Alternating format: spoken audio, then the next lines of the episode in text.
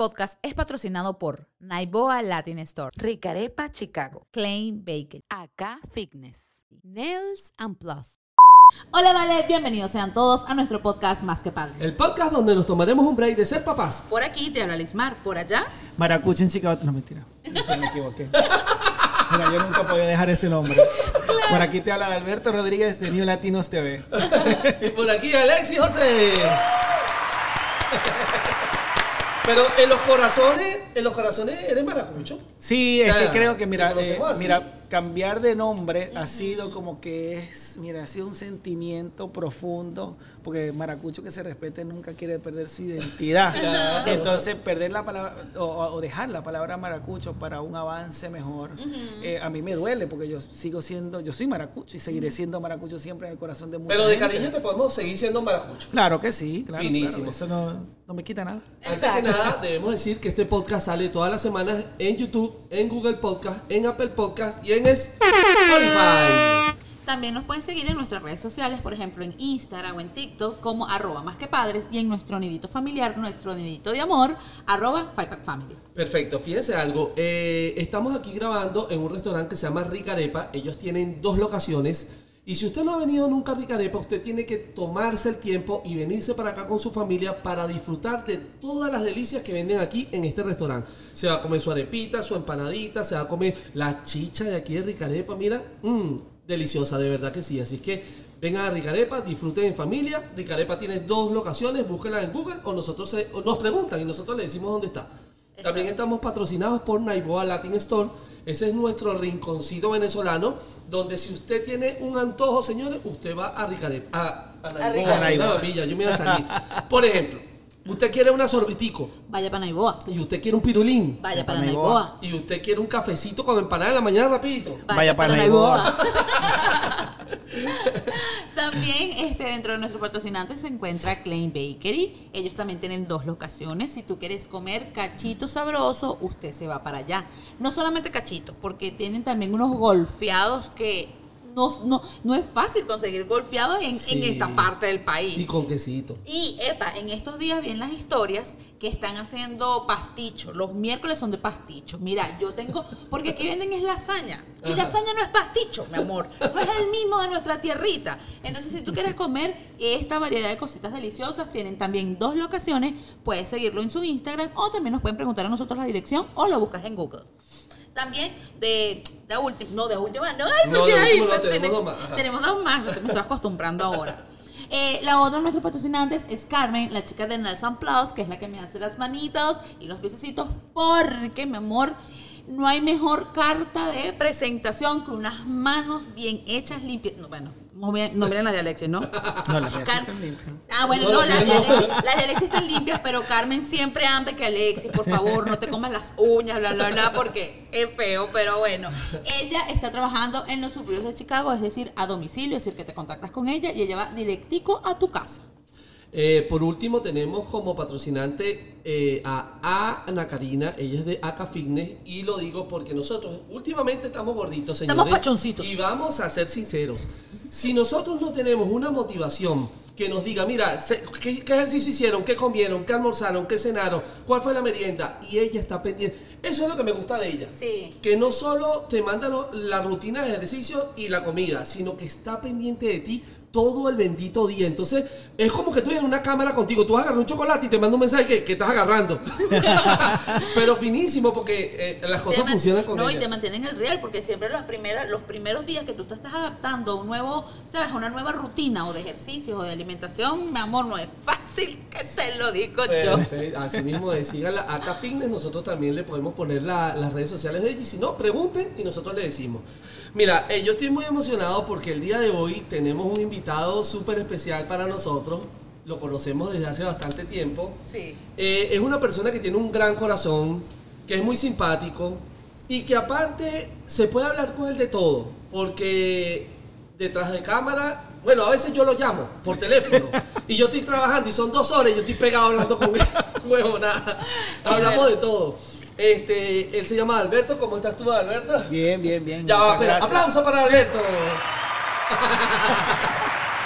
Mira, yo estoy muy bien, muy agradecido con ustedes de que me inviten a su podcast Más que Padres. De antemano quiero felicitarlos por la gran producción que Muchas tienen. gracias. De verdad que ah, yo que los sigo y nos conocemos desde hace tiempo, como acaba de decir Alexis, conozco el trabajo que han hecho de progreso en sus redes sociales y ahora con este podcast Más que Padres dando un dando una, un- una versión de nosotros que nadie conoce. Lo bueno. Eh, eh, estamos dándole como ese ese ángulo que la gente no conocía de las personas, eh, el que hacían, como, o sea, muchas cositas que, que en otros podcasts la gente pregunta tal vez otras cositas. Pues Exacto. vamos más a lo personal. Así. Pero yo estoy muy feliz de estar aquí. Ay, qué Genial. Súper feliz. Mira, hay otros datos no menos Ay, importantes. Dios mío, señor. y es Ay, que eh, Adalberto ronca como un oso. Mira, ese, eso ha sido, mira, eso ha sido un problemón para mí, pero gracias a Dios, Milton no le molesta. No se pone uno- Eso No le pesado. sí le molestan, pero se pone unos taponcitos estos de seguridad y Pero de pana ronca así durísimo. horrible. Y no te despiertas tú horrible. mismo con tu ronquido. Bueno, hay momentos donde sí me despierto porque Ok. es tan fuerte que yo mismo me despierto específicamente cuando estoy cansado o cuando estoy enfermo, cuando tengo gripe. Eh, el ronquido es súper fuerte. Así Pero yo. yo, mira, eh, una de las cosas que yo siempre tenía, mi- he tenido miedo es que al tener una pareja, tener el amor, o en el caso de, de Milton, mi mayor temor era, Dios mío, si logramos concretar y convivir juntos, ¿qué voy a hacer? Eso. porque yo me operé una vez y bueno, se me alivió la, la- la ronquera como por dos años. Ok. Pero aquí decidí visitar un médico y yo salí corriendo porque el médico mm, me vio, me tocó la, cari- la nariz, me vio así y me dijo, es de operación. Y como ya yo tenía ya un background de otra operación, yo sé que eso no funciona así. Claro, Pero tú sabes que dicen que la medicina aquí, que más dinero, que tal, bueno, en fin. Pero eh, ya yo tenía un background de, de una operación anterior y yo sé todos los exámenes que hay que hacer, como una tomografía de senos paranasales, tal. Este médico no me dijo nada. Y yo decía, yo salí corriendo. Sin embargo, como me acostumbré a mi roncadera, a ese ruido, porque es, que es horrible, yo te puedo hacer aquí, porque yo, ya yo, lo- ya yo, ya, ya, Ya ya yo me lo sé. Mira, yo ronco así.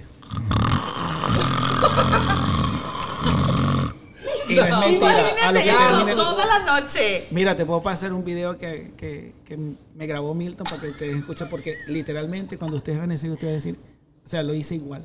Porque es horrible, es horrible y mi ronquido se escucha cuando vivía en mi otro apartamento, se escuchaba en la cocina, en todos los cuartos. Ay, bueno, pero, Wow. ok, Horrible. mira, a tu favor te digo, es que aquí también la construcción, es que Sí, uno sí, se sí. tira un, pedito en un cuarto y se escucha en el otro, así que es cosa del apartamento, no es, no es cosa de ti, tu ronquido. pero lo malo es que el ronquido es constante. Ah, bueno. El pedito es de vez en cuando. Esto es toda la noche. raca, raca. toda la noche, Mira, em, le gusta cantar en la ducha canciones de Cristina Aguilera, una vaina así como, Ay, Dios pero mío. me acuerdo de ti. Algo así. Y sí, mira, yo cantaba hace mucho tiempo, no profesionalmente, pero siempre me ha gustado el canto, porque, bueno, mi papá es artista. Ok. Eh, es charrasquero, de allá de Maracaibo muy conocido, can- tocaba con cardenales. Entonces siempre como que tu- eh, siempre tuve esa idea de ser algo, a pesar de que mi papá no, nunca vio de mí, porque él es artista y todo, pero él nunca vio, nunca se hizo responsable de mí. Pero creo que tenía eso. Mi mamá también le gustaba mucho lo que era el baile y esas cosas, llegó a bailar en algunos, ay, es que cuando yo diga Lo esto... llevas en el ADN. Sí, mi mamá llegó, mi mamá bailaba cuando Venevisión iba a, a Maracaibo con un programa que se llama Teleradio Pabellón. Eso es, horri- eso es de la Ay, época de no. María Castaña. Ok. Yo creo que ni María Castaña había nacido. Mira, entonces ahí fue donde se conocieron, pero siempre ha habido como que en mi familia ese ese toquecito de, de Esa cantar, chispa artística. sí, de querer como que hacer algo. Pero bueno, quedó siempre ahí en proyecto. Pero sí, yo canto mucho en la regadera, me gusta imitar voces de cantantes, me gusta imitar, pero siempre me he inclinado a imitar voces de mujeres. Nunca- de caballeros también, pero siempre me ha gustado más y Cristina Aguilera, por lo menos mi hermana, eso lo sacaron de mi hermana. Mi hermana fue la que les dijo eso, porque ella siempre me dice, ay, canté esta canción, ay, canté esta canción, pero yo después de un tiempo, yo uh, canté y cantaba, pero no profesionalmente, sino en la casa, de repente podía estar horas, porque ese, ese ha sido como que ese ese escape aquí en los Estados Unidos. Yo bajé una aplicación, yo me puse mis audífonos, mi cosa, y yo puedo estar ahí tres horas cantando en una aplicación que uno es como karaoke, se llama y uno eh, conecta ahí con gente de varias partes Ah, del mira mundo, ¿qué hace dúos, hace duetos, hace, bueno, de repente me salían muchos malos, pero unos Nos adelantamos a una de Claro, las, de las a un montón de preguntas. No, yo le iba a preguntar qué. Y sigues cantando y él me la escuchó, se autorrespondió. Ah, Ya ok. respondió. No, pero no, mira, sigo cantando. cosa. Ahorita, le puedo, ahorita puedo imitar de repente a Alejandra Guzmán. Ah, por Alejandra ejemplo. Guzmán tiene una voz más Sí. sexy. Ella, ella es sexy, ella tiene Sí, es sexy. Ah, Olga Tañón. Y, y siempre me gusta, siempre me ha gustado esa expresión de la mujer. porque yo- a mí me encanta la mujer. O sea, creo que la mujer es esa, ese ser humano, es más poderoso y está por encima de nosotros los hombres. Porque bueno, creo que parir, traer un niño al mundo, Sí. es- Definitivamente. y todo lo que lleva eso es una cosa loca. O sea, eso es mi respeto para Lismar, que tiene tres. No. Sí, Joder, claro que tres, sí. no está fácil. Mira, una cosa que te iba a preguntar. eh, fuiste criado por tu abuela. Sí. Eh, por lo general las abuelas tienen sazón en la cocina. ¿Tú cocinas? ¿Te enseñaron a cocinar? No me enseñaron a cocinar porque mi abuela me malcrió mucho y me hacía todo. Ok. Pero sí me tocó, al llegar aquí me tocó aprender a cocinar y hago una carne mechada que yo siempre digo que es la mejor ¿En de? Chicago. Porque me queda como mi mamá, como mi abuela, pues, o sea, yo con el tiempo pude aprender como que, a que me quedara con, la, con el mismo sazón. Sazón. Entonces aquí me tocó aprender a cocinar, pero mi abuela no me dejaba hacer a mí absolutamente nada. Pero no eres de los que llama a la abuela, mira, ¿cómo se hace esta vaina? Mi abuela falleció. ¿O y con sí. tu mamá? Mi mamá sí, con la carne mechada más que todo. Y el Oh. pollo guisado a veces que de repente la llamo. Ya no le llamo tanto porque ya aprendí. Eso. Pero sí, este, era algo que cuando llegué aquí yo no sabía hacer arepa, yo nunca había hecho nada. Claro. O sea, bueno, teníamos una, en Venezuela todos nosotros teníamos una situación chévere y mi mamá siempre vivía conmigo y... No y tenías la tenía- necesidad. Exacto. Yo trabajaba, buscaba el dinero y mi mamá se encargaba de la casa, de cocinar y de todas esas cosas. Pero al llegar aquí, como todos, nos toca aprender así aprender. Mira, tú, tú eres una persona súper emprendedora y apoyas también a los emprendedores. Eh, me comentaron que tú eres emprendedor desde muy joven, que tú una vez tenías unos pececitos y, Ay, em- y te encantan los peces y tú empezaste a vender. Eh, cuéntame esa historia. Mira, siempre, siempre tuve como que. de- lo que pasa es que, mira, cuando uno, uno desde pequeño, y bueno, y esto no se los voy a, no se los voy a decir ahorita porque seguramente la pregunta viene más adelante. eh, yo tuve como que esa como que esa personalidad que tenía que crear por ser como soy. Ok. Ok. Entonces creo que una de las cosas que me hizo mucho bien ser como soy es esa madurez a muy temprana edad. Y yo era una persona muy sola en una casa de nueve cuartos. Entonces, Verga, nada más vivíamos, sí, vivíamos nada más tres personas porque todas, las, todas se habían casado, todas se habían ido, era la casa de mi abuela. Entonces, yo podía estar aquí y mi abuela no se enteraba, pues estaba en el frente, Claro. gritando, haciendo lo que sea. Pero entonces siempre fui una persona muy solitaria en mi casa. No me quejo porque lo viví, mi infancia fue, y siempre lo voy a decir, Increíble. una infancia increíble, bellísima, sin carencias, sin limitaciones, pedía lo que quisiera, pero siempre lo pedía como con consideración. Siempre se me salía lo de niño, porque ajá, era niño. Claro. Pero este, con, el, con el tiempo uno va desarrollando como que esa personalidad, eh, no quisiera decir una doble personalidad, porque no es una doble, sino como esa personalidad fuerte, fuerte y más madura. Entonces yo necesitaba tener amigos. Quería tener amigos, quería interactuar. Y mi abuela era de las personas que no me dejaban salir ni a la calle. O sea, no, Nada. no, era, era burda de casero en ese sentido. Sí, era muy casero y ya no me dejaba jugar con nadie. Y la única manera que yo encontré de cómo yo conectar con mis amiguitos o vecinos Ajá. era vendiendo pececitos. Claro. Entonces, yo recuerdo que a mi mamá, a mi abuela le decían Pancha y a mi mamá, le- eh, mi mamá se llama Nora. Y yo le puse a la empresa, porque yo hice Al la empresa y todo, yo hice mi letrerito en mi casa. Y mi abuela, ¿cómo vas a poner eso? Y yo, ah, bueno, yo voy a poner esto aquí. porque-". Y le puse el mar de Nora Pancha. ¡Ay, qué frío! Pero está pegajoso. Sí, entonces era algo que yo compré como tres, cuatro pececitos y después compré más y compré más y fueron pariendo y fueron pariendo y fue cuando yo comencé a vender. Iban y llegaban mis amiguitos y yo les vendía a vos, no Y recuerdo. aprovechaba y. Jugábamos. Y era como- socializabas también. Exacto. Siempre he sido, siempre me ha gustado socializar desde pequeñito. Siempre, siempre. Eh, una pregunta, ¿en qué trabajas en Venezuela después ya de, de adolescente, De- de después que creces? ¿A qué te dedicaste en Venezuela? Siempre fui ejecutivo de ventas. Eh, Oye, pero tienes con qué. Porque tienes, mira, Alexi también está en venta y los dos, mira, Alexi y Baracucho tienen el don de hablar y vamos esa a montar chica. algo. Epa, y no todo el mundo es así. Yo soy que, ¿cómo, cómo puedo vender yo agua en un desierto? Me da pena. No, Ah, no, no, quieres, ok. claro Sí, hay gente que no, dos, no que- nació para eso. Sí, No, sí, hay así. gente que no nace para eso. Entonces, trabajé como vendedor, pasé primero por una empresa que se llama Telcel, eh, luego pasé por McDonald's, fue increíble el cambio de Telcel a McDonald's, pero fue porque yo estaba muy chamo cuando comencé en Telcel, tenía como 17 años, porque yo me gradué de 14 años de bachillerato. Oh, rápido. Súper joven. Sí, yo me gradué súper joven. Eh, no con excelentes notas, pero me gradué rápido. este, y comencé a los 17 años a trabajar allí. Y luego paso a McDonald's porque yo quería estu- seguir estudiando. Y en la empresa Telcel no me dieron el permiso para comenzar a estudiar cuando ya me lo habían ofrecido. Luego paso a McDonald's, luego paso a Coca-Cola. En ese entonces la empresa que distribuía el producto Coca-Cola se llamaba Panamco. Eh, ahí fue donde compré mi primer carrito, un chevetico viejito. Eh, ahí. los cheves, los cheves son pero una máquina de guerra ese carro. Sí, este, y luego de salir de Coca-Cola, decidí emprender algo que hacía en Venezuela, que era los telefonitos, las llamaditas, Ajá. los puestecitos. Logré tener como seis puestecitos, pues dije, ay, no, voy a, voy a hacer algo, voy a tomarme ese tiempo para mí. Y luego logré entrar a DirecTV.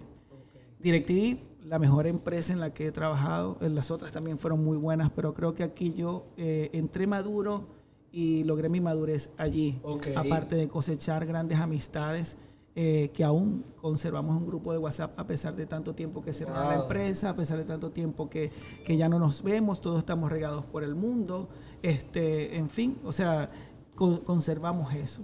Y durante 14 años fui ejecutivo de ventas directas de esta empresa de telecomunicaciones como lo fue DirecTV. Interesante. ¿Y cómo de, de repente tú decidiste eh, venirte para acá, para Chicago? Porque como por lo general la gente cuando, cuando sale del país de Venezuela y viene para acá, para Estados Unidos, siempre caes en Florida. Porque escogiste este estado de Illinois y porque escogiste Chicago. Mira, Chicago era el único lugar en el mundo donde yo tenía a alguien que me recibiera.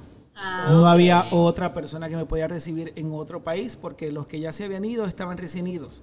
Mm, claro. Entonces, eh, un amigo mío, Ángel, que siempre en las entrevistas que me hacen o cada vez que tengo la oportunidad, eh, tiene bien puesto el nombre.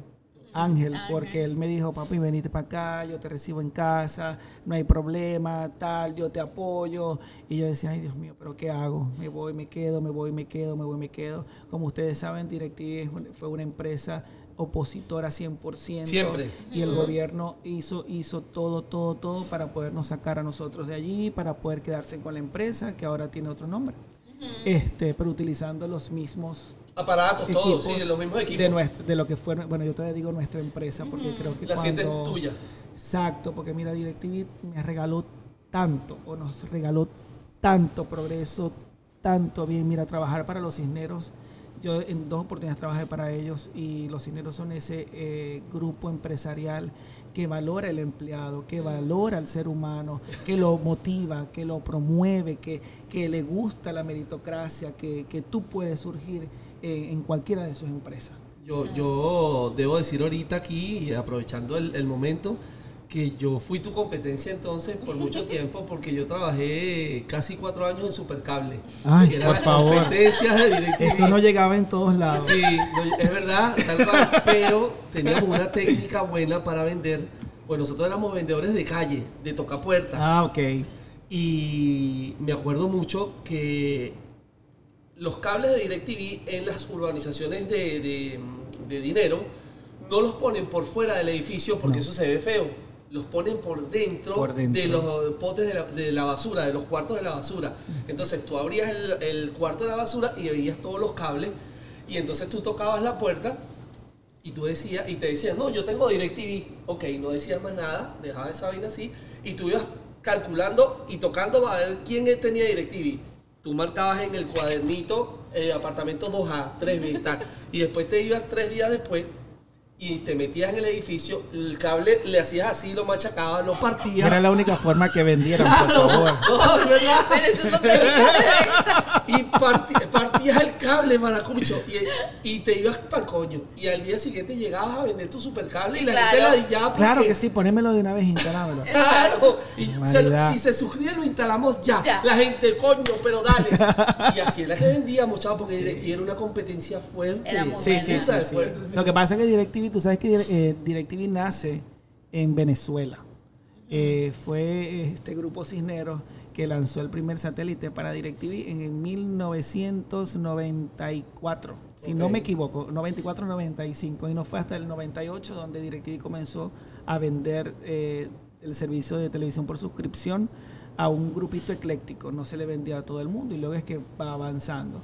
Pero eh, ciertamente DirecTV era una maquinaria muy fuerte y esta gente invirtió miles y miles de dólares en un sistema de seguridad que era inviolable. La única forma que podías vender otro producto que no fuera DirecTV era haciendo eso Sí. o ah, hubo una época que DirecTV tuvo un por unos cambios a nivel de sistema unos retrasos en instalaciones y ahí otras empresas que- eran competencia perdió mucha credibilidad, pero luego lo retomamos otra vez porque a raíz de ese cambio de ese sistema había que hacer todo en el momento, había que meter al cliente en el momento.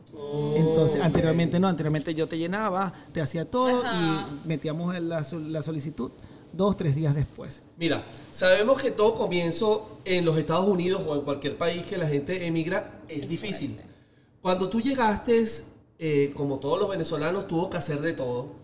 ¿Cuál fue el trabajo que tú recuerdas que fue más fuerte Más para ti? Que tú dices, verlo, ese Sí. trabajo de verdad que fue fuerte. Mira, eh, creo que mi primer, mi primer y mi segundo trabajo. eh, yo cuando llegué aquí eh, trabajé en un restaurante venezolano eh, como dishwasher o lavaplatos y ese fue el más fuerte para mí porque fue donde tuve un choque entre lo que yo era y lo que, lo que yo fui y lo que era en ese momento. En ese, eh, lo que era en Venezuela era un chico con un trabajo espectacular, con un- unos ingresos increíbles, con carro, casa, o sea, y luego llegar aquí y Empezar chocar con ese Claro. cero que comienza de cero realmente. Porque, Una pregunta. Cuando tú llegaste aquí a Chicago, ¿qué edad tenías? Ay, no me acuerdo. O sea, pero ¿cuántos Mira, yo soy malo ¿Hace para la edad. Yo sé que tengo aquí 8 años, menos 46 serían 38, 39. 38. por ahí, más o menos. Lo pregunto por lo siguiente, fíjate algo.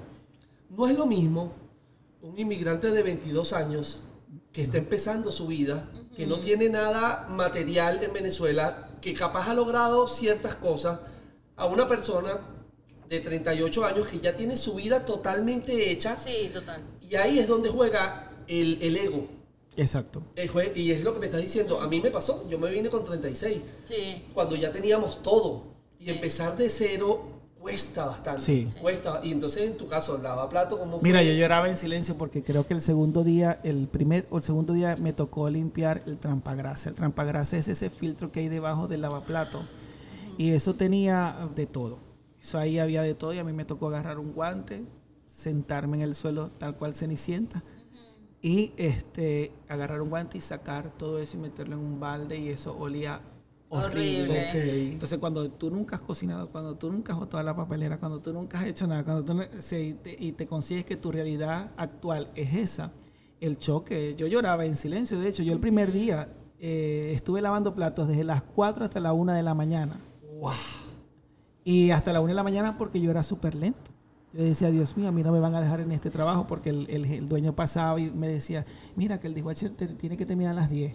Y yo a las 10 apenas, Dios mío, yo tengo esto un montón, yo no voy a terminar a las 10. Y eso pasaron y yo veía hasta, hasta que de repente yo dije, nada, yo dije, nada, no me van a dejar porque soy muy lento. Pero el dueño se puso a mi lado como para ayudarme y ahí yo le dije, bueno, mira, este, mira, agradezco mucho el día que me dijiste hoy, ¿qué tal? Entonces él me preguntó que, que cómo había venido y yo le he hecho todo el cuento. Y cuando le eché todo ese cuento, yo de una vez le, le puse como que ese drama, como que "Ay, Una ayudadita, por favor. una ayudadita. Sí, o sea, yo le eché el cuento como que, yo necesito el trabajo, yo sé que soy lento. Y creo que eso se lo proyecté y él me dijo, mira, vente mañana. Y yo, Que- yo dije, Dios mío, gracias a Dios. Porque cuando uno llega aquí lo importante es producir. Exactamente. O sea, no importa cómo te paguen la hora, lo importante es iniciar y yo tenía que hacerlo porque a mí me había recibido un amigo que no me podía mantener porque él también trabajaba en un restaurante. Y es verdad lo que tú dices cuando, cuando dices no importa la hora. Mira, Lismar y yo trabajamos en Miami, llegandito nuevo, en una tienda que iban a abrir nueva, sí. por- una tienda grande. Eh, y nosotros teníamos que organizar toda, Toda la tienda mercancía. porque le iban a abrir. Y llegaron cajas y cajas Pero una y cajas pero infinidad de o sea yo nunca había visto tantas cajas en mi vida de ropa y nosotros empezamos a organizar por color por tamaño por talla por sección toda la tienda la armamos Lismar y yo y nos pagaban a 5 la hora Oh, wow. Sí. a 5 la hora. Sí. Y resulta que eran 10 dólares la hora entre los dos por hora. Ay, y cuando nos fueron a pagar, nos bajaron a 8 por los dos. Exacto. 8 la hora. Así mismo. Oh, wow, y teníamos que buscar a Daniel y, y traerlo, o sea, porque no era, no era tan cerca de donde Era vivíamos. lejos. Entonces tú sabes que aquí la gasolina y el tiempo y todo Exacto. vale, cuesta. Sí. Entonces, de verdad que eso también fue, Sí, fue fue súper fuerte. fuerte. Y Daniel nos Sí. ayudó ahí, que es nuestro hijo, el, el El mayor. el, Ajá. el- el hombre de la casa. El hombre hombre, de la de la casa. es Alexi. No, el, el- el segundo al mando. El segundo al mando, exacto. Sí, mira, yo creo que es súper importante, eh, ahora que estamos tocando, es que eh, esta gente que está llegando nueva se adapte como nosotros nos adaptamos. Porque nosotros veníamos de tenerlo, de tener mucho, de tener bastante, de ser completamente felices en nuestro país, a pesar de que, bueno, teníamos como 5 o 6 años con un gobierno, 10 años con un gobierno ahí. Eh, aún en ese tiempo podíamos hacer muchas cosas. Y creo que es un mensaje para la gente que, que va llegando, que no importa cómo te paguen la hora, porque tu actitud es la que te va a llevar a, a- conseguir cada vez un pago mayor. Porque es como Ah, ley sí. de atracción. vi un mensaje bien bonito de un cubano en un, en un video que hizo.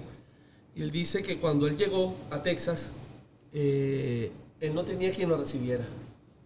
Y resulta que él se quedó un mes viviendo en un albergue que recibe a, lo- a los inmigrantes. Y durante ese mes él consiguió trabajo, le pagaban cash. Y como él no gastaba nada en el albergue, él tenía que salir a una hora en específico y como que tenía un horario para llegar. Para llegar. Y él dijo, ¿sabes qué? Este mes me voy a mentalizar. Y se puso a trabajar, trabajar, trabajar, trabajar. Reunió todo lo que pudo y al mes logró alquilar un cuarto y echó para adelante. Y él critica mucho, fíjate que él habló hacia su comunidad cubana, él no habló hacia, hacia otros países. Y él dice algo muy importante y es que la gente, él dijo, los cubanos que están llegando quieren todo fácil. Quieren que le regales las cosas. Exacto. Quieren llegar y que le... No, es- y, y escogen los trabajos. Exactamente. Y las cosas no son así porque tú te estás viniendo a un país a buscar un futuro, ¿me entiendes? Y tú no puedes llegar, primero no tienes ni siquiera los papeles, tú no tienes Exacto. cómo exigir, es como que yo te dé a ti la oportunidad de quedarte en mi casa y tú te quieres quedar en el cuarto de nosotros. Exacto. Y nosotros en la sala durmiendo. Exacto. Ma- Marico, ¿qué te pasa? Mira, algo que yo siempre eh, digo cuando tengo la oportunidad es que la ayuda no es obligatoria. No es obligado que el gobierno de los Estados Unidos te tenga que ayudar. Eso no, eso no es obligado. Sin embargo, existen programas para eso. pues. Exactamente. Y también ser agradecido, ¿entiendes? Exacto. Porque todos nosotros eh, hemos, todos, to- es que mira, la gran mayoría, el 90% de los venezolanos que hemos llegado para aquí, este, nos hemos esforzado un mundo por lograr esto que hoy se tiene. Sea mucho para uno, sea poco para otro, pero lo que se tiene. Pero lo que yo digo es que ellos deben de ser agradecido, tú tienes que ser demasiado agradecido en la vida. ¿Por qué? Porque quizás uno tuvo que pasar uno, dos, tres, cuatro, cinco meses, seis meses para conseguir trabajo, Exacto. ¿verdad? En cambio, tú no sabes si quizás eh, tienes aquí dos semanas y te consiguieron un trabajo, aunque sea, mira, picando de, de lo que sea. Exacto. Pero hay que ser agradecido con Agradecido. esas oportunidades que tengas. Totalmente. Mira, Mira, y es algo que yo siempre le agradezco. Mira, yo en todos los trabajos que, que he hecho, siempre dejo amistades y los visito de vez en cuando, tanto Claro. en el restaurante como en la fábrica. Principalmente me gusta más ir a la fábrica eh, porque veo gente como más auténtica allí, gente que de verdad, mira, hay gente que tiene 40 años trabajando en una fábrica. Wow, qué fuerte. Hay gente que tiene 40. Hay gente, mira, hay la historia de una amiga mía puertorriqueña que trabaja allí, que cuando ella inició ahí, el dueño y el jefe de ella era el abuelo del que ahora está. Entonces, pero eso es parte, mira, eso es parte de un crecimiento personal que uno, eh, donde uno aprende a agradecer. Yo agradezco a la gente del restaurante venezolano enormemente que me ha dado la oportunidad porque fueron los que me dieron eh, ese empujoncito para ganar mis primeros churupitos aquí. Agradezco mucho a toda esa comunidad mexicana que me ayudó en la fábrica donde trabajé, eh, que lo digo y lo diré siempre con mucho orgullo. Me ayudaron en todo. Yo no tengo nada que sentir de la comunidad de, mexicana que, que- que me ayudó y que estuvo ahí conmigo en la fábrica. Ellos son bien cálidos. Sí, es verdad. Sí, sí, sí, no, no, no. Ellos me ayudaron a mí enormemente. Mira, Maracucho, tú, este, obviamente, tú te llamabas antes en Maracucho en Chicago. Yo te conozco o no, no te conozco. Obviamente, llamo. Exacto. Siempre, siempre te llamo en Maracucho, Maracucho, Maracucho. Pero yo debo decirte algo. Tú eres maracucho, pero no pareces maracucho. A lo que me refiero. Los maracuchos son como eh, Se hacen gritones. sentir. Exacto, se hacen sentir porque eso, de hecho, ese- así es la personalidad de maracucho y así uno conoce a- al Son maracucho. gritones, tal. Exactamente, se hace notar. Llega a un lugar y se hace notar. Tú te haces notar, pero tú no eres así. O sea, no eres el típico maracucho que yo Exacto. tengo aquí en mi cabeza. Mira, sí soy maracucho porque cuando estoy en casa, mira cómo Ah. está ahí. Es que ¿por qué vos no hiciste esta verga? No jodas, que no- Ah, ok. Pero tú, creo- tú te vas adaptando. Sí, eso es en la casa. Ah, eso es en la casa. Pero no, creo que también mi abuela era de coro. Entonces mi abuela hablaba mucho, ¿vos entendés? ¿O sabes? ajá. Entonces yo hay momentos donde de repente como que mezclo los dos. O sea, como que tengo una mezcla de los dos. Adicionalmente, eh, em, cuando uno estudiaba en Maracaibo y hacía las, eh, las exposiciones, uno siempre adoptaba una posición como que tú sabes, se, no habla, se quitaba el voz porque eh, esto es algo histórico y es que antes, hace muchos años atrás, o sea, yo ni había nacido, eh, hablar como maracucho era algo como un poquito que la gente no veía bien. De hecho, en Maracaibo hay una, hay una comunidad de gente pudiente que tuvo que aprender a hablar de tú para poder tener negocios en la capital. Ah, porque ya cuando tú hablabas de voz ya era sinónimo de que de, de una cosa ¿Qué como que no era tan buena. O sea, por eso es que a veces usted, a veces mucha gente dice, no, porque los maracuchos son así. Bueno, porque de una u otra forma en el pasado fueron golpeados por esa discriminación porque no eran de la capital. Qué loco, ¿no? O sea, se- o sea, siendo tan rico, o sea, pues, una cosa es Decirlo, algo... siendo tan rico ser maracucho. No, no, pero, o sea, de, de la, de la mezcla, porque ya si a ti te gusta o no te gusta un acento, ya es algo muy subjetivo. Exacto, exacto. Es de cada quien. Pero Venezuela está mezclada y tiene una variedad. El Exacto. oriental, la gente de, allá del sur, El llanero. el llanero, el caraqueño, todos hablamos El andino. Exacto, y eso es lo, la, la- no sé, la idiosincrasia, lo, lo que los, eh, los caracteriza. Exacto. Así que, que, que, que chimbo, ¿no? Que, que, que Mira, hacen ese tipo de cosas. Ok, una cosa, eh, trabajas aquí en restaurante, hiciste muchas cosas. ¿En qué momento decides emprender con las redes sociales? Mira, ¿Cuándo haces ese clic de que tú dices, vamos a darle? mira, yo comencé con un canal de YouTube que mi primer video era horrible. horrible. Lo- los primeros videos de todos son Son horribles. Se- bueno, lo pueden buscar, se llama Patacón Full Patacón Fitness para que se rían un poquito como yo hablaba en ese momento donde tenía poquitos conocimientos, eh, quería hacer algo en YouTube y bueno, vamos a hacerlo. Era como que ese boom que todo el mundo estaba haciendo algo en YouTube y yo, "Ay, voy a hacer algo. Como aquí, ciertamente cuando uno va empezando uno puede adquirir cosas a costo bajo y uno puede hacer su producción empezando, de bajo costo pero empezando y lo puede hacer bien. Este, y decido hacer este video y luego, como veo, yo digo, bueno, ¿será que hago, este, hago una cuenta de Instagram para apoyar este canal de YouTube? Y hice la cuenta de Instagram. Cuando hago la cuenta de Instagram, eh, yo comienzo a, me comienzo a seguir algunas personas, 50, 100 personas, y bueno, ahí. Pero un día decido darle promoción a, una, a, a un emprendimiento. Y lo voy a decir Expressor Price. Es una empresa de globos. Eh, y ellos, yo, des- yo estaba en Lincoln Park Sur. Yo había abierto la cuenta y yo veía, yo veía a Marco Música, a todos estos influencers que estaban en, en, en Miami haciendo como que este tipo de historias. Y yo vi que aquí no había nadie que hiciera Claro. esto en ese estilo. O sea, en Chicago. Sí habían influencers en Venezuela, en, en Estados Unidos, pero más que todo en Miami. Pero aquí en Chicago no había nadie que hiciera formato igual a lo que hacían ellos. Y yo vengo y me grabo, eh, si quieren decorar su fiesta y tal, esto y lo otro, eh, llamen a Expresso Play, aquí les dejo el enlace. Bueno, eso fue lo que, lo que, lo que hizo que eso arrancara y la gente de Expreso me llamó, fue mi primera, yo tenía 50, 100 seguidores y me dijo, mira, yo me quiero reunir contigo para, este, para ver cómo hacemos para que, para darte una comisión o ganar o algo así. Y yo, ok, yo decía, pero si yo lo que tengo son 50, 70 seguidores. Y me reuní con Saúl, como una reunión de negocio normal. ¿Qué Tal, tal? me dijo, sí, dale, y yo lo seguí promocionando a él. Luego de él tenía otras amistades y me, me conectó con otra amiga. Ajá. Después fui conociendo, después fui viendo que no había nadie que hiciera este formato de influencer. O, a mí no me gusta utilizar la palabra influencer. Sí, a mí porque la, la palabra influencer, pero hay que usarla. Hay que usarla porque es la que te da como que ese peso. Pero a mí no me gusta utilizarla porque mucha gente hace de esto como que si uno fuera arrogante, Ajá. prepotente. Entonces, eso está muy lejos. Entonces, bueno, yo comencé haciendo estas historias, todo de gratis, todo de gratis. Y me llegó a apasionar tanto que llegó un momento donde yo dejaba de hacer Uber. Hacía una hora, dos horas de Uber y mis ahorros fueron baja- bajando. Y yo hacía esto a como a 10. Y yo me lo tomé como un trabajo en serio a pesar de que no cobraba absolutamente nada. Luego de un año es cuando yo digo, bueno, ya esto me está tomando ocho horas, esto me está llevando, ah, bueno, luego de un año, en ese año saco lo que es Emprendedores en Vivo Ok. Por la necesidad siempre de ayudar a nuestra comunidad. y, y como ustedes saben, nosotros somos ese, al venezolano le gusta que lo reconozcan y que le den reconocimiento por lo que hace desde el kinder, desde el bachillerato, desde la graduación. A ti te gusta que te den un premio, ay, perdón, a ti te gusta que te den un premio. Claro. Y aquí no había eh, ese formato de entrevistar a alguien eh, para dar a conocer su emprendimiento desde casa. Ok. Y yo, bueno, comienzo a maquinar, bueno, emprendedores en vivo, salgo y una portada tipo Maite Delgado.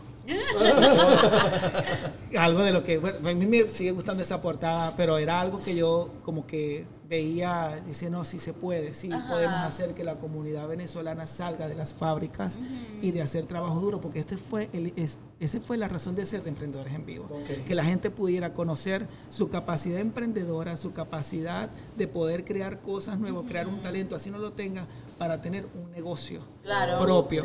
Entonces comenzamos las entrevistas y eso fue también, yo el primer año hice como 50. Y en total, Emprendedores en Vivo, que ya no está, eh, logró eh, hacer 200 entrevistas Oye, en total. Y a mí me da mucho orgullo decirlo porque de muchos de esos emprendimientos que se entrevistaron hoy por hoy son tiendas físicas, son restaurantes, Sabe Azulia estuvo allí, Ah. Sugar Go estuvo así, allí, Doctor Surprise, Ricarepa, pero cuando estuvo Ricarepa ellos tenían su primer restaurante. Y creo que e- ese, creo que Emprendedores en Vivo fue ese, ese clic que le hizo a la gente de decir yo puedo hacer algo diferente para destacarme y vivir de mi propio negocio. Y eso creo que, que yo siempre me lo voy a llevar en el corazón de, ese- de haber sido parte de mucha gente, de ese, de ese, ese inicio, comienzo. de ese comienzo. Y entonces, bueno, ahí vienen otras cosas y comenzaron a venir premios de yo no sé qué, eh, ir a los mm, premios Lo Nuestro. eh, Ay, ¿verdad que sí? Conecté, exacto, conecté con los eventos, me dieron la oportunidad de ser animador y presentador. Yo no soy animador, soy presentador. Presentador de algunos artistas y ahí fui conociendo mucha gente, mucha gente del medio y bueno, creo que me fui enriqueciendo, pero detrás de todo ese enriquecimiento de ver tanta gente exitosa y gente artista famosa, eso tenía que tener una base de estudio. Y es donde yo me dedico a aprender mucho más de redes sociales, a conocer el, el bendito algoritmo. No, que uno no termina Eh, conociendo nunca. Exacto. Eh, y bueno, a, a conocer todas estas herramientas que ustedes tienen un podcast, conocer todas estas herramientas, aprender a grabarse, conocerte tu ángulo. Llega un momento que esto te apasiona tanto que se convierte en tu trabajo principal. Claro. Hoy por hoy yo vivo 100% de esto, yo no hago otra cosa, ya yo no hago ni Uber desde hace mucho tiempo y Amazon no hago desde julio del año pasado. Entonces yo actualmente vivo 100% de esto y si se puede, ustedes, lo, ustedes lo están logrando, lo están haciendo y es como, como este, yo quiero, me gustaría que nuestro ejemplo sirva para mucha gente que de Claro. repente también quiera hacer este tipo de trabajo que nosotros realizamos, porque mira, hay una comunidad de, 20 de más de 20 mil venezolanos acá. Eh, en Illinois solamente, o sea que hay campo para todos. No, y, supuesto que y- sí. y- exacto, hay campo para todo. Hay gente que, que si le gusta los chistes, puede irse por ahí. Hay gente que si le gusta el misterio, puede irse. O sea, hay, hay campo para todo. Exacto, Sí, sí. exacto. Mira, Maracucho, este, mo- eh, nos comentaron que a ti te gustaba cuando eras pequeño ponerte los tacones de, de, de tu, de tu abuela y todo Y de eso. mis primas Y y de, de tu prima. Entonces, justamente al principio tú dijiste que te costó socializar con otras personas Exacto. por, por justamente por lo que tú eres que hoy, gracias a Dios hoy te sientes demas- siento que te sientes demasiado realizado y seguro con lo que eres No, y orgulloso. Ah, orgulloso, Y orgulloso. exactamente entonces mi pregunta es ¿a qué edad tú sientes que tú descubriste que mira eh, yo soy gay yo soy diferente todo eso pues Mira, yo recuerdo bien, estaba como en tercer grado cuando yo... Como 10 este, años, 9 años. más o menos Creo que sí. un poquitico menos. Ah, pero era como te Ah, porque graduaste. tú te- él se graduó Sí, como ocho años. Ocho años. Este, yo me di cuenta porque yo veía a otros niños Claro. y lo veía como ese noviecito. ok Y yo me comencé a dar cuenta, pero ahí comienza una batalla. Cuando tú te das cuenta a ocho años que eres diferente, exacto comienza una batalla interna entre lo- el deber ser que ve la gente, que dice la gente de esa época, hace treinta y pico de años atrás, y lo que tú sientes. Espérate, y eso tiene que ver mucho la religión metida en eso. Claro, la a mí me tocó batallar, a mí me tocó batallar con la con todo, con la religión, con la familia, con la familia no tanto, más que todo con la gente afuera. eso es lo que Pero- te iba a preguntar cómo, cómo lo tomó también Sí. tu familia por, por- Bueno, mira, eh, ya eh, te voy a echar el cuento porque mi familia lo pudo comprobar o, o certificar cuando yo se lo dije cuando tenía 18 años. Pero yo tenía con esto y bueno, mi, mi familia se daba cuenta porque no son ciegos, eso se nota. Claro. Aparte que yo, te, yo ese era muy notorio eh, eh, que yo fuera gay desde muy chiquitico porque utilizaba cosas que de repente no eran adecuadas para un varón, este, utilizaba de repente algunas, de repente yo quería usar una cartera, este, pero estaba como que en esa onda de que yo sabía lo que, yo sabía lo que sentía, pero no sabía lo que era.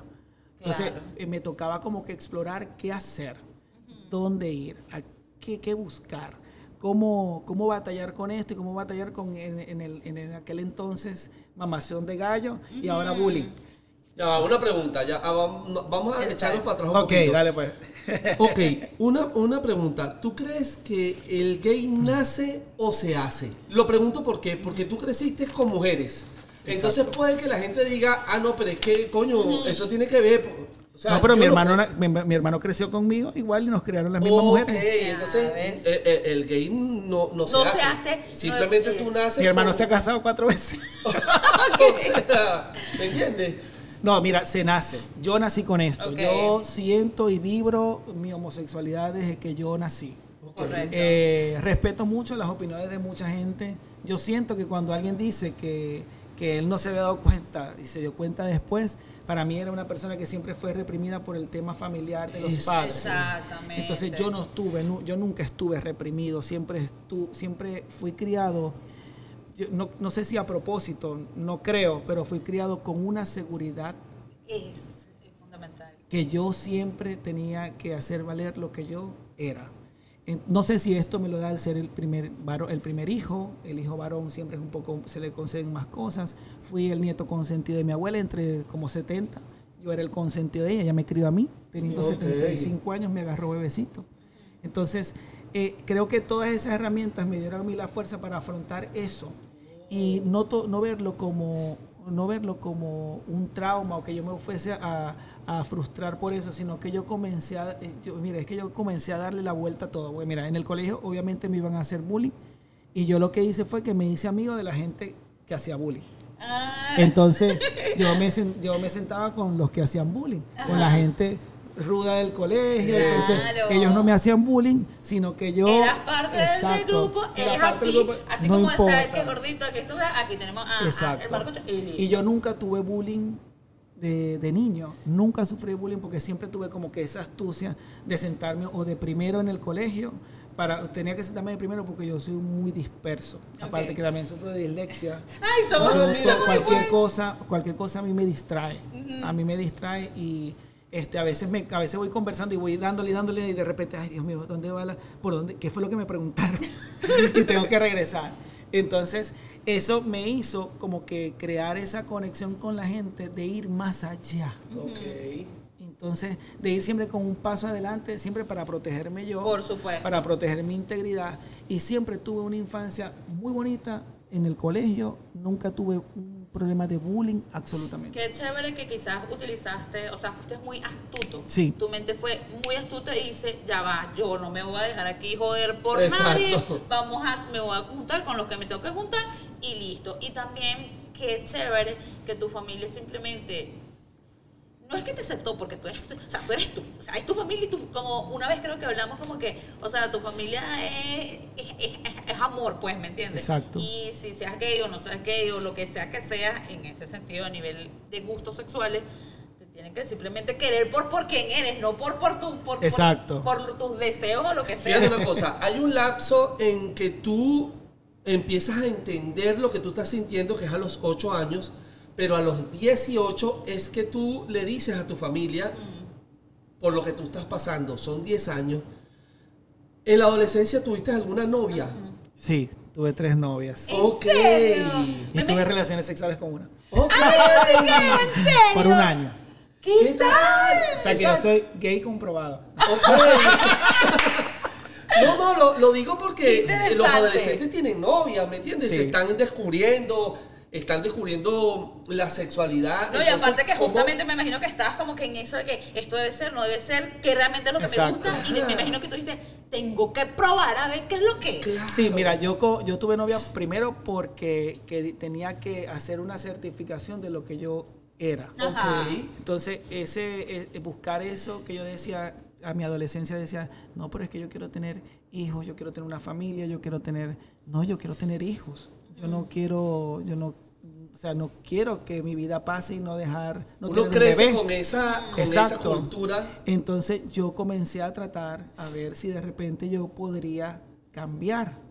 Y comencé, tuve una noviecita, tenía yo como 13 años, 12 años, después tuve una como a los 14 y después tuve una como a los 17. No fue hasta los 17 que yo conozco a mí, el que, el que fue mi primera pareja, y nos conocimos. Éramos amigos, éramos uña y carne, o sea, éramos los panas, panas, panas, panas, pero no fue hasta los 18 y algo que hubo ese flechazo. Que sin querer. Él también sentía lo mismo. Sí, él también sentía lo mismo y fue ese- esa conexión que hubo, que duramos cuatro años. Y él tenía novia también. Ok. Ay, Dios mío, no, yo no voy a decir esto. sí. Ok. O bueno, lo, lo Tenía novia porque y- tú también tenías novia, Sí. tenía novia y eran panas. Pero cuando yo estaba con él, yo sí tenía novia. Y yo me di cuenta, después que estuve, después que nosotros cone- co- realizamos esa conexión, después me di cuenta, yo dije, no, yo no tengo para dónde coger. Claro. Esto, Así eh, soy así yo, soy esos yo, y esto es lo que voy a defender. Pero imagínate ese peo prendido de que esto, ok, ya me acepto, ya sé qué es lo que me gusta. Al pana también le gusta porque, o sea, Exacto. pero tiene una novia, entonces yo estoy en el medio. Verga, qué peo. Mira, mira, eso fue, bueno, eso fue, nos costó como dos años poder este, discernir todo eso, porque eran algo que nos habíamos, que nos habíamos metido sin querer nosotros. Claro. Entonces, era como que, bueno, tenemos que darle a entender a alguien, a la sociedad, que nos gusta una cosa, pero en realidad, real- realmente sentimos otra. Entonces, disolver, bueno, mi relación fue bastante fácil, porque yo he sido siempre así, como que o negro o blanco. Ok. Ok. Si no es, si no, yo no estoy en los intermedios. Pero a él sí le costó, le costó mucho más. por el tema de que él era la persona como que, ay, el que Ajá. más y tal, el que, el que se controlaba todas las coñas y Ajá. tal, y el que era tal, papi Ricky, pues. Ajá. Entonces a él sí le costó un poquitico más. A mí no. Qué, qué impre- qué impresionante, ¿verdad? Cómo, cómo la sociedad afecta y reprime, Y reprime. a tantas personas, tanto hombres como mujeres, a lograr ser quien quiere ser sin dañar a los demás. Pues, pues, tú, puedes, tú puedes hacer lo que tú quieras siempre y cuando no dañes al otro. Y qué fuerte la yo, sociedad. yo eché un cuento en el episodio de, de Carmen, porque Carmen echó el cuento eh, No que sé si Yo lo vi, decía Exactamente. era que- qué- Y yo he hecho un cuento que yo estaba una vez en una urbanización trabajando y una señora que se fue al aeropuerto, perdió el vuelo, se devolvió y consiguió a su pareja con otro tipo. con otro tipo. Y eh, he escuchado muchos cuentos de hombres que tienen familia, hijos, pero son gay. Y simplemente por el qué dirán, ellos se reprimen tanto y no son felices, chamo. No son felices. Mira, es tan importante el proceso de crecimiento de, de cada niño, por individual, sea como sea, que hay que tomarlo con respeto, no hacia ti y a tu crianza, sino a la crianza de ese niño que nació en un año diferente a ti que está creciendo en otro, en otro sistema completamente diferente y es por esto que se dan esos casos. Eh, apoyar, y a lo mejor muchos padres a lo mejor no van a estar de acuerdo con esto, tengo muchas amigas que a lo mejor no están de acuerdo con esto, pero la educación primordial va hacia los padres. No crean que es que quieren adoctrinar a los niños para obligarlos a hacer lo que quieran ser, Exacto. lo que, lo que quiere hacer la escuela, no. Tú lo conoces, tú sabes, tú, si tú ves un niñito, tú sabes que cómo, cómo se comporta el niño. Exacto. Tú sabes cómo es. Tú Sí, no- qué- no- qué actitudes eso no, tiene, qué exacto. gustos tiene. Exacto. Entonces, eh, a veces quieren como satanizar eso de que en las escuelas se pueda aprender. Y no es que no es que se, no es que van a aprender a ser gay, es que eh, enseñarte lo que es ser gay para que tú puedas tener una visión clara de lo que tú quieres. ¿Qué pasa? Que hay muchos, eh, lo viví mucho en mi época, mucha gente que era gay, pero eran gay reprimidos por sus padres. ¿Qué pasa cuando tú reprimes a una persona de niño? Primero que no va a ser feliz nunca Total. nunca va a ser feliz y tú como padre siempre tienes que buscar la realización en, en torno a su felicidad como tal. Segundo, mucha gente estudia carreras que no les gustan para favorecer a sus padres. Se perdió a Eso lo pasa mejor, mucho. se Sí. perdió un Ángel Sánchez, se perdió a lo mejor un diseñador espectacular, a lo mejor se perdió un buen estilista, pero no- es que el gay no tiene que ser ni diseñador ni estilista. Exacto. Está acá. Eso, eso por un lado. Se perdió a lo mejor un arquitecto, se perdió un Hoy en día hay campeones olímpicos gay, hay basquetbolistas gay, futbolistas gay. Claro, o sea, pero es que, no, y es que aparte otra una cosa no tiene nada que ver con la otra. Claro, y es que, por ejemplo, tú no puedes decir, ay, no, es que, o sea, por lo menos, tal persona que es gay. Bueno, pero es que tú no ves que, ay, que tal persona es hete- heterosexual. Exacto. Ajá. No es una etiqueta. Hay que Exactamente, eso. que, no, soy gay, soy hetero, eso no Exacto. me parece. Sí. Exacto. Entonces este es, un, este es un mensaje que yo le quiero dar a toda la gente porque ciertamente vemos mucho eso. Entonces, ¿qué pasa cuando la persona es reprimida? Adquiere una carrera que no le guste, eh, favoreciendo a sus padres o agradando a sus padres. Segundo, se casa engañando a una mujer que no sabe lo que tiene como marido y al final esta persona va a tener este eh, encuentros fortuitos con una persona de su mismo sexo. ¿Qué pasa cuando... Va a cuando tener tú- una doble vida. cuando tú tienes una doble vida, pero tu, tu principal vida es la de tu esposa y tus hijos, es que tú vas a ir a la calle a buscar lo que no, lo que no tienes en casa porque no es lo que te gusta y comienzas a probar una serie de cosas o de, vamos a decirlo más claro, comienzas a picar aquí, a picar allá, a picar aquí. ¿Qué puede pasar ahí? Te puede dar una Sí. enfermedad. ¿Y a quién vas a contagiar? A tu esposa. Entonces, entonces, eso se puede evitar si nosotros logramos eh, definir o ver qué es lo o, Yo o dar- escuché casos de eso. o Sí. dejar ser a nuestros hijos, a nuestros infantes, sea lo que ellos quieran ser. Qué impresionante también lo que es saber escuchar, eh, respetar y entender a tus hijos. El, el- el papel, el rol de, de ser padre es, es fuerte. O sea, actual, yo no sé antes porque yo no era papá antes ni nada estilo, pero ahorita es fuerte porque la sociedad, el mundo, las situaciones han evolucionado de tal forma en la que tú, tú, tú tienes que buscar, ¿sabes? Como que ayudar, educar, Exacto. guiar acorde quizás a tus valores, pero también respetando Su espacio. su espacio, sus Sí. gustos, porque al final quizás tú no sabes si esa persona al final se reprime y suceden ese tipo de cosas o simplemente huyen de la casa para, ¿sabes? Para al fin A ti nunca, nunca te, te dijeron, bueno, eres así y te vas de la casa. No, no, al contrario. Ok. Qué bueno. Cuando yo lo dije, yo tenía todo preparado para irme. ¿En serio? Ajá. Y mi tío vino y me dijo, no, lo que sí te voy a agradecer es que respete nuestra casa. Ok. Pero tú no te vas aquí, somos tu familia. Ok, voy a hacerte una pregunta. ¿Qué, qué, ¿A qué se refería con respeto en nuestra casa? ¿A que tú no llevaras a un chico? Sí, ah, ok. Ahora yo te voy a decir algo que quizás a la gente no le va a gustar. Ajá. Me parece como un poquito retrógrado porque Sí. respetar es que tú me digas, mira, me trajiste tres muchachos. Ponte, a En un ver, mes. En tres muchachos en un mes. ¿Con cuándo lo traes estás tú? Entonces, puedes tener- Pero si tú hubieses tenido una novia, capaz viene, mira, me trajiste a tres muchachas aquí. Eso el gozón. Entonces ahí Exacto. digo, ah, papá, porque no, no me sé el dicho, pero yo sé que hay un dicho para meter aquí. Sí, no, no. Pasa Entiendo tu siempre, punto. siempre se ha visto eh, el homosexual como una persona que tiene algún que es como depravados. Sí, no, y que son tiempo, sí promiscuas entiendo. y que son, qué sé yo, bueno, Entonces, eso, es. cuando yo le dije eso a mi tío, mi tío me dijo eso, para mí fue muchísimo. bueno. Por la época. Exacto, hace es verdad. 38 años, hace, hace 20 al pico de años atrás. Sí. Fue O mucho, sea, claro. fue- era bastante, bueno, por lo Y menos. que por lo menos no me votó y Sí. todavía me quieren y me aceptan tal cual como soy. Que eso es un avance también. Mi abuela ¿verdad? lloró bastante, mi abuela, mi abuela y mi, mi más mi mamá. Ajá. Mi mamá lloró más que mi abuela. Mi abuela, bueno, creo que prevaleció su amor de abuela y, y esa abuela alcahueta ahí, este, ella me, ella no, no lloró casi, pero sí aceptó y, y mira, es, es impresionante como una persona que murió de 106 años pudo aceptarte. A mí me cuesta creer cómo gente actual no quiere aceptar la realidad. Está cerrado. Exacto, si una persona con una crianza, imagínate una crianza de una persona que nació en 1900, Wow. o sea, una crianza rígida, con un papá súper rígido, con una mamá a lo mejor súper rígida, que, ah, que te- primer, primer novio, primera, primer matrimonio, único novio, el hombre de toda tu vida. Entonces, ¿cómo tú, cómo tu abuela te logra entender y aceptar eso? ¿Sí entiendes?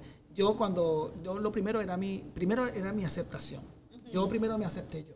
Exacto. Y yo dije, bueno, si mi familia no me acepta, a mí no me interesan ellos porque ellos cada uno vivió su vida y no me pidió permiso nunca a mí. Exacto. Incluso mi mamá nunca me pidió permiso a mí para tenerme a mí y para tener a mis hermanitos. Entonces, como yo soy una persona que pienso y estoy haciendo las cosas bien. Y soy me adulto, Me así gradué, sencillo. me gradué súper joven eh, de bachiller. Estoy trabajando, estoy trabajando en una buena compañía. Porque yo hice todo así. Dije, bueno, cuando esté trabajando, suelto la vaina. Ajá. Sí, no está trabajando, no. Dije, bueno, estoy Ok. trabajando, tengo como- de- para dónde agarrar. Entonces, Y ya, así- aquí está mi quincena, soy gay. Entonces, estar en esa, eh, en esa situación te hace como que, bueno, ajá, enfrentar tu, tu realidad. Claro. Y es la que yo he enfrentado y siempre, y yo aprendí a ser siempre quien yo era. Qué bueno. Gracias a mi abuela y a mi familia, a mis tíos. También me creó un montón de gente, como 14 personas. Yo, yo tenía papás de más, mamás de más. Que O sea nunca que, faltó el exacto, amor. Nunca faltó ese amor No, familiar. no. Una cosa, llegas a Chicago, que Chicago es una ciudad muy abierta a nivel de, mm, de eh, Super open mind. diversi- diversidad de, de géneros, vamos a decirlo así. O, o de gustos. Exacto. De hecho, hay, hay un, un barrio que se llama Boys, Boys Town. Town. Yo, yo le digo Maricolandia, de cariño. Sí, Maricolandia me gusta más, como sabes.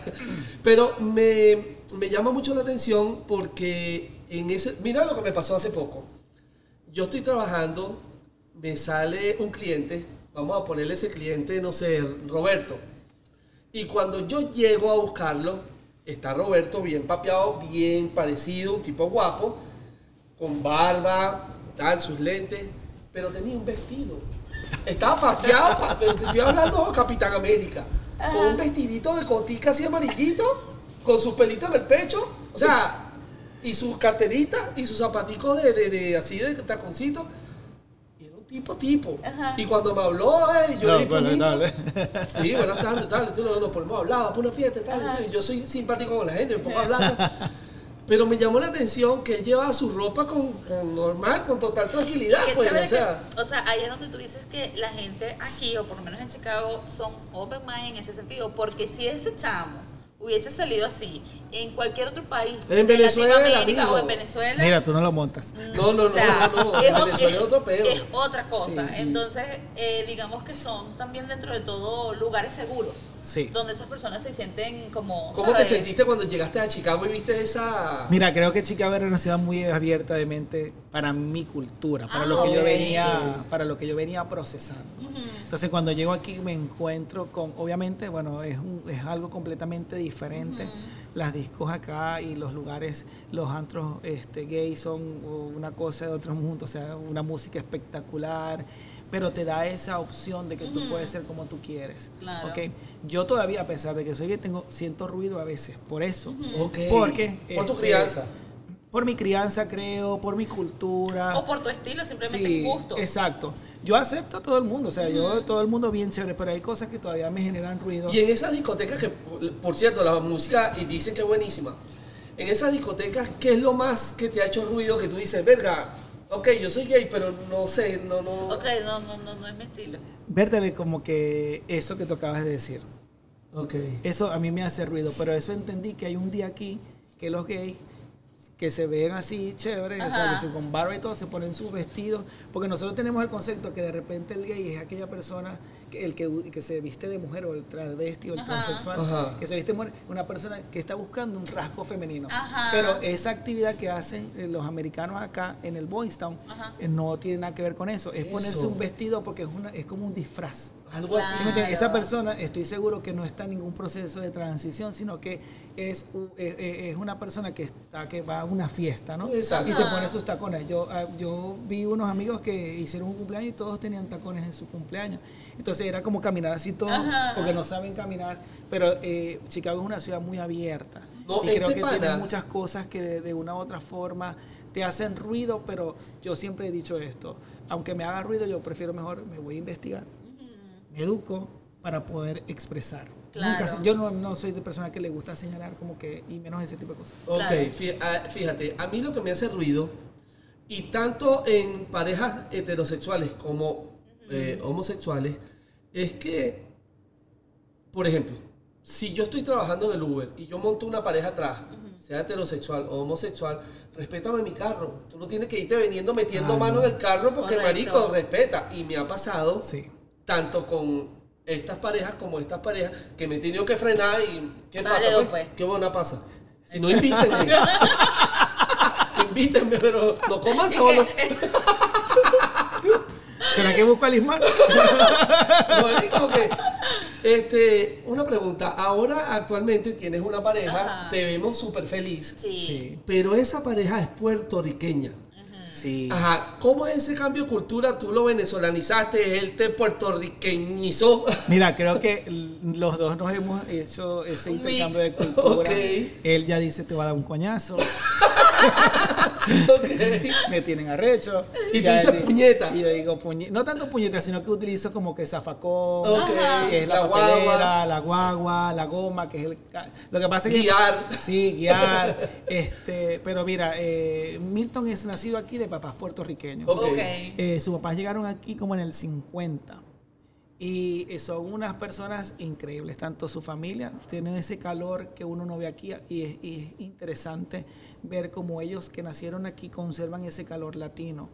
Y tú le preguntas a Milton, ¿tú eres americano o puertorriqueño? Te dice, yo soy puertorriqueño. Claro. los lo puertorriqueños son bien, Sí, pero... sí. y bien familiares también Sí. los he visto. Y Una mira- pregunta, ¿tú quisieras en un futuro, quién sabe, tener hijos?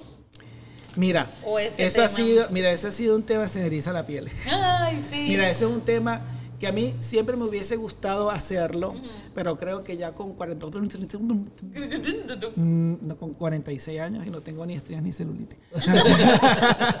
este, con 46 años creo que un niño necesita esta juventud, necesitan energía. Creo que no tendría por ahora, pero yo sé que Milton cuando vea esto me va a decir, por ahora no. Por ahora no. Porque sí son a lo mejor sus intenciones de tener un, un bebé.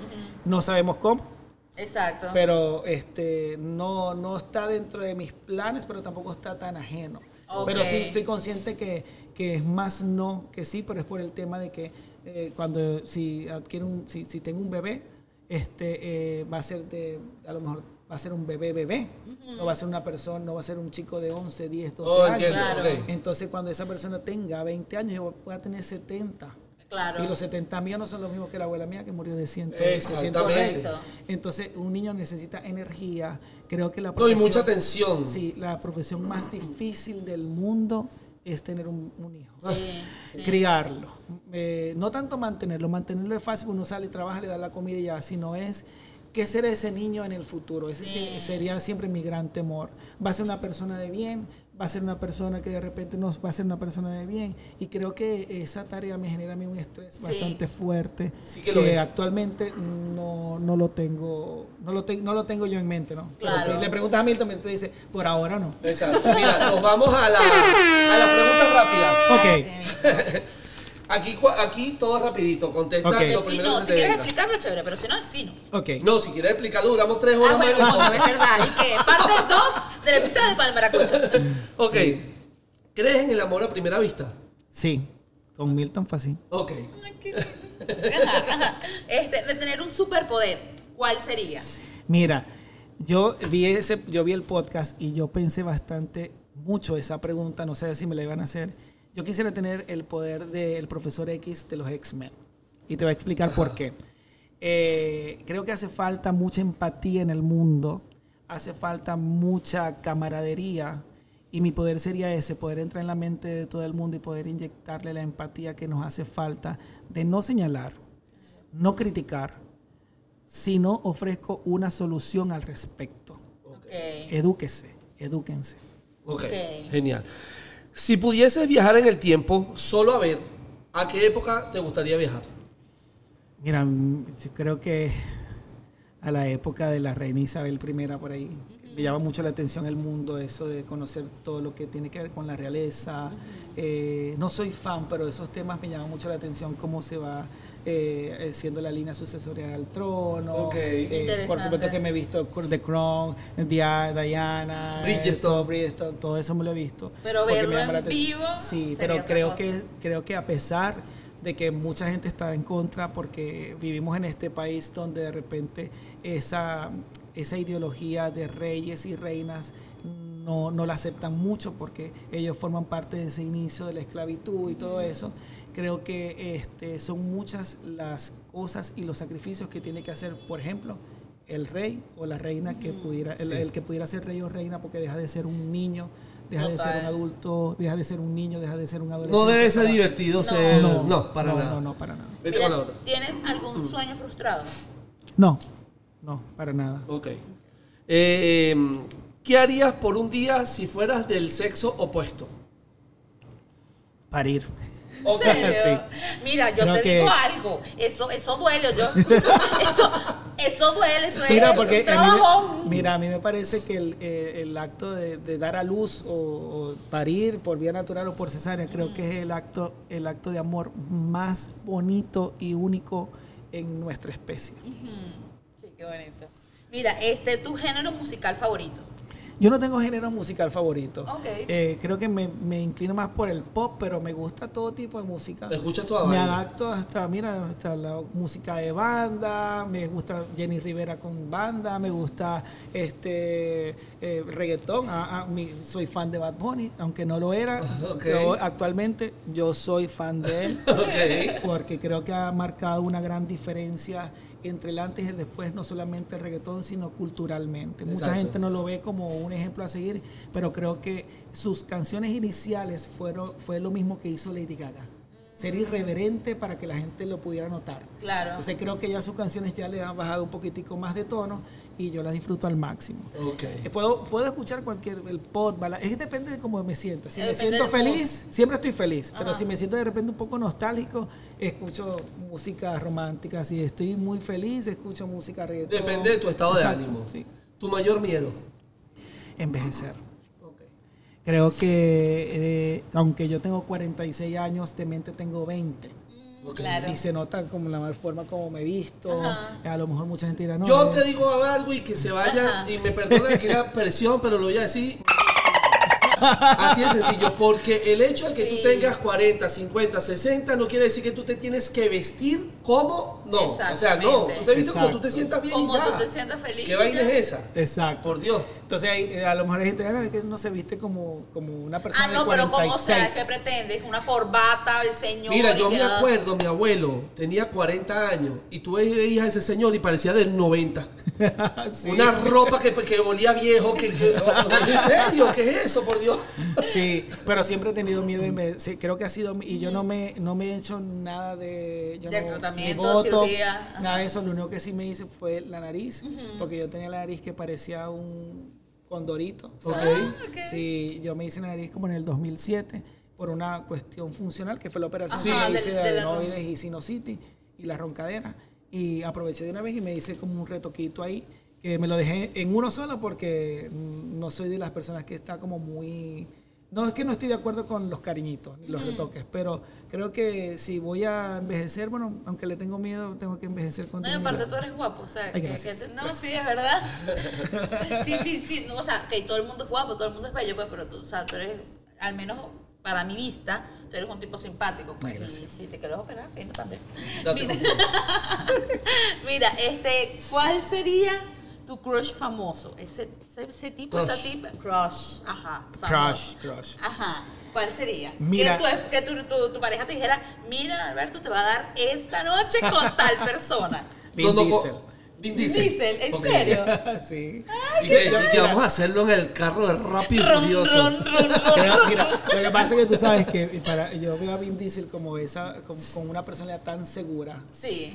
Que, me, que proyecto, y eso es lo que proyecto, es- y así es, Milton no es como Vin Diesel, son completamente personalidades distintas, pero Milton es esa persona segura. Ok. Sí. Hay algo muy importante en el amor y es que uno tiene que admirar a su pareja. Sí. Si no, no hay amor. Si no hay Total. admiración, no hay, no hay amor. Entonces, es esa, Vin Diesel representa para mí como esa seguridad de andar en el volante y manejar y, y no cho- bueno, chocar, pero hacer lo, cumplir, el cu- hacer, hacer lo que tenga que hacer, que es salvar a, lo- a- a- a la causa. pues. Sí. Pero creo que ese sería como que... Es muy cierto. es muy cier- Bueno, por lo menos esa es otra cosa de la que yo admiro de Alexis. Pues que Alexis también es una persona súper segura de él. Que yo digo, yo necesito que tú, y él, y él me ayuda. No, Lismar, tú tienes que ser así, tú esto, esto, aquello. Porque yo siento que yo soy, yo soy muy insegura. O sea, yo Sí que no mucho- parece. Ay, bueno. Ha aprendido, ha aprendido. He aprendido Ha mejorado mucho muchas cosas, sí. Y ha sido por Alexis. O sea, yo admiro demasiado una persona, o sea, Alexis, tu esposo, quien sea, que sea segura de lo que es, de cómo es, y que tan simple con, con hab- hablar, o sea, que se imponga, que ponga, eh, eso me parece súper, súper Está interesante. bien, está bien. Mira, si te dieran hoy un millón de dólares para gastarlo en lo que tú quieras, pero no puede ser en una casa, ¿en qué lo gastarías? En un día lo tienes que gastar. Bueno, donaría una parte, donaría una, no sé qué parte, pero donaría gran parte. Y lo otro, creo que ahorraría, bueno, es que para No, gastarlo en un día, gastar en un día. para gastarlo en un día. Wow. Bueno, creo que, bueno, creo que le compraría un carro a cada amigo mío que no tenga carro. porque, mira, es difícil responder eso porque es mu- primero es mucho dinero, bastante dinero. Y segundo, que, bueno, seguramente favorecer a toda esa persona que tú quieres sería como que lo más bonito compartirlo porque al final no te vas a quedar con Te él. llenarías más. Exacto. Exacto. Mira, ¿qué le darías, qué le dirías a tu yo de hace 10 años? Mira, mi yo de hace 10 años, eh, creo que no le diría nada y te voy a explicar por qué. No es porque no, nece- no- no hubiese necesitado un consejo en ese momento, seguramente necesitaba mucho, pero creo que eh, ese Adalberto de hace 10 años eh, construyó el Adalberto que soy ahora. Ok. Entonces creo que no tendría nada que decirle porque yo me siento muy bien con lo que soy, con lo que hago y estoy, me siento realizado. Qué bueno. Genial. Eh, ¿Tienes una fobia? Sí, a la altura. Es como este vértigo a la altura. ¿Pero a la caída libre o, O a, a la altura? No, no, es que yo, si, si esto, o sea, si yo estoy en el techo, yo nunca me voy a, a- a ir a ninguna de las orillas. Eso me da como algo en el estómago. O sea, que no te montas en montaña rusa ni... Sí, me- eso es lo interesante. Ah, porque me monto en montañas rusas y eso no me afecta. Pero la altura, yo creo que es fal- como que si no estoy protegido, eso me da miedo. Pero básicamente la fobia es a eso. Mira, ¿qué harías hoy si mañana fuese el fin del mundo? Bueno, es que le escribiría y llamaría a toda mi familia, eh, abrazaría mucho. Tú sabes que uno en estos tiempos ha perdido un poco eso de abrazar y decirse Sí, mucho tacto. te quiero. este, creo que haría eso, llamaría a cada uno de mis familiares que están en Venezuela, los que están aquí, porque ahí está mi hermana, mi sobrina y mi primo, que ya no estoy solito. Anteriormente estaba solito, ya no. Mira, antes que. Limar haga la última, última, te- vamos a hacer algo Una diferente. Voy a- pregunta interesante. Voy a hacer una- unas adivinanzas. A ver qué tan bueno eres con las una cosa adivinanzas. diferente. Ok, vamos a ver qué tan bueno eres en adivinanzas. Ajá. ¿Qué tienen las mujeres en medio de las piernas?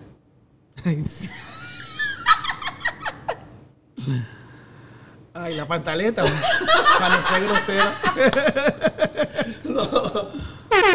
ya va Espérate. No le va. la- ay, No no. vale.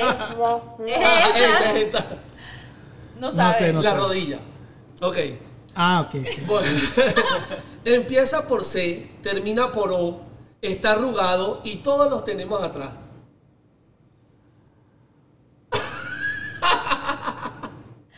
Ay, no sé. No, no sé, no sé, no sé, no sé. No sé. El codo. Ah, ok. El ah, sí, sí, sí, sí.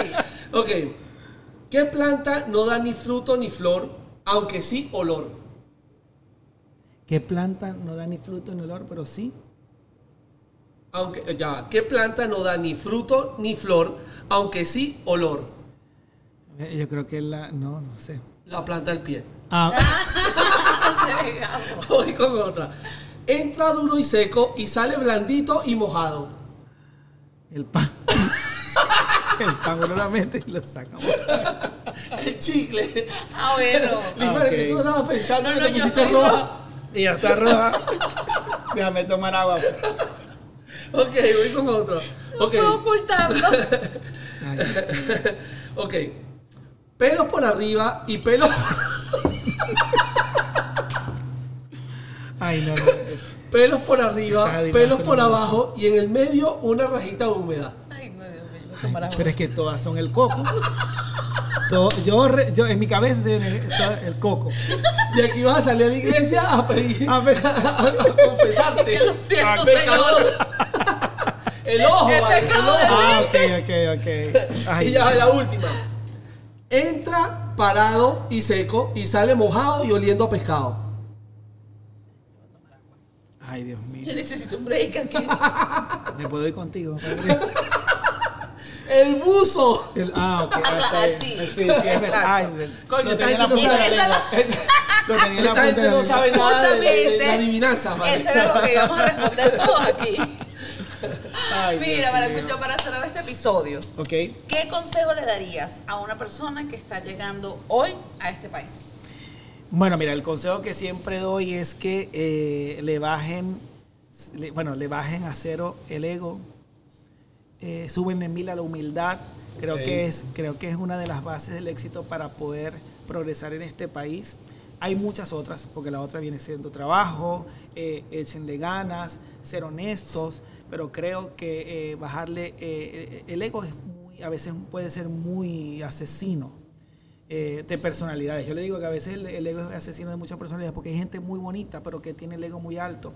Entonces, cuando tú tienes el ego alto, todo eso bello que tú puedes hacer se desvanece. Lo mata. En, sí, lo mata. Entonces creo que con la humildad primero ganas más, eh, se te abren más puertas, eh, consigues una paz integral fenomenal, donde tú no tienes que preocuparte por nada, ni por la envidia, ni por nada. Bueno, que yo no creo en la envidia, como la canción nueva que acaba de sacar, que está trending en TikTok, que no me importa, que dice, Lucía Méndez dice, la envidia me resbala cuando tienes actitud, cuando tienes la mente afilada.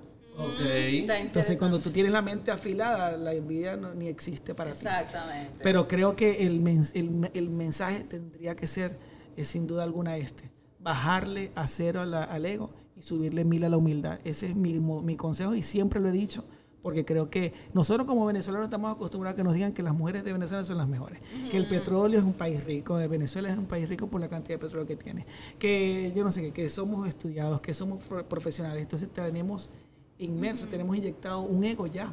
Claro. Sí, es verdad. Ya, tenemos el ego porque estudiamos, porque progresamos, porque somos exitosos, pero cuando llegas a otro país... Te donde das tu cuenta que hay muchas cosas buenas Sí. también. Cua- Cuando tú llegas a un país donde el hablar varios idiomas ni siquiera es importante, porque aquí en Estados Unidos es que tú puedes hablar cuatro idiomas, eres visto como una persona, ok, está bien, este es un país Y multicultural. ahorita que dices lo de la belleza, nosotros veníamos de, de un país donde nos sentíamos muy orgullosos y teníamos el ego muy alto porque la mujer es bella. Y es. resulta que cuando yo llego, sobre todo aquí, a Chicago, Sí. me doy cuenta que la gente es guapa. O sea, la gente es guapa natural. Aquí no es que se operaron la No, no, no, nariz, no, no, no. se operaron las cejas, se hicieron las tetas, el culo. son no. Exacto. muy Aquí son guapas lindas, las sí. mujeres. No, y los Sí, sí, sí. hombres, Sí, sí. espérate, los hombres se mantienen, yo los he visto, hasta en mejores condiciones físicas y con una Los visto belleza. corriendo en la calle sin Sí. camisa, Voltea para allá, voltea para allá, voltea para Ay, allá. no, yo digo, ay, papito, míralo. No, no, yo en ese sentido, ve, ve, ve, los ojos se hicieron para ver. Así mismo es. Pero sí, básicamente es eso. Tenemos que tenemos un ego inmerso en nosotros naturalmente, que al que uno tiene que bajarle uno. Y eso creo que ha sido a lo mejor el éxito de ustedes, la conexión que han tenido con tanta gente bonita. A lo mejor ha sido el éxito mío, el éxito de muchos emprendedores que han tenido que, comen- de, de ser ingenieros y tener un negocio en Venezuela, comenzar a hacer tortas en una casa, a hacer galletas, a hacer, qué sé yo, eh, mm, eh, eh, eh, las que hicieron este... esto Sí. o sea, que lo hacen desde su casa. Este, creo que eh, ellos nosotros fuimos algo muy importante y aquí seguimos siendo algo bastante importante porque una de las cosas que yo quisiera eh, que nosotros tenemos como venezolanos es replicar nuestra cultura en algo positivo y es en que tenemos que eh, replicar lo que culturalmente nos han enseñado, que es que todos somos iguales. Este país no es de todo el mundo por igual, aunque lo quieran hacer ver, no lo es.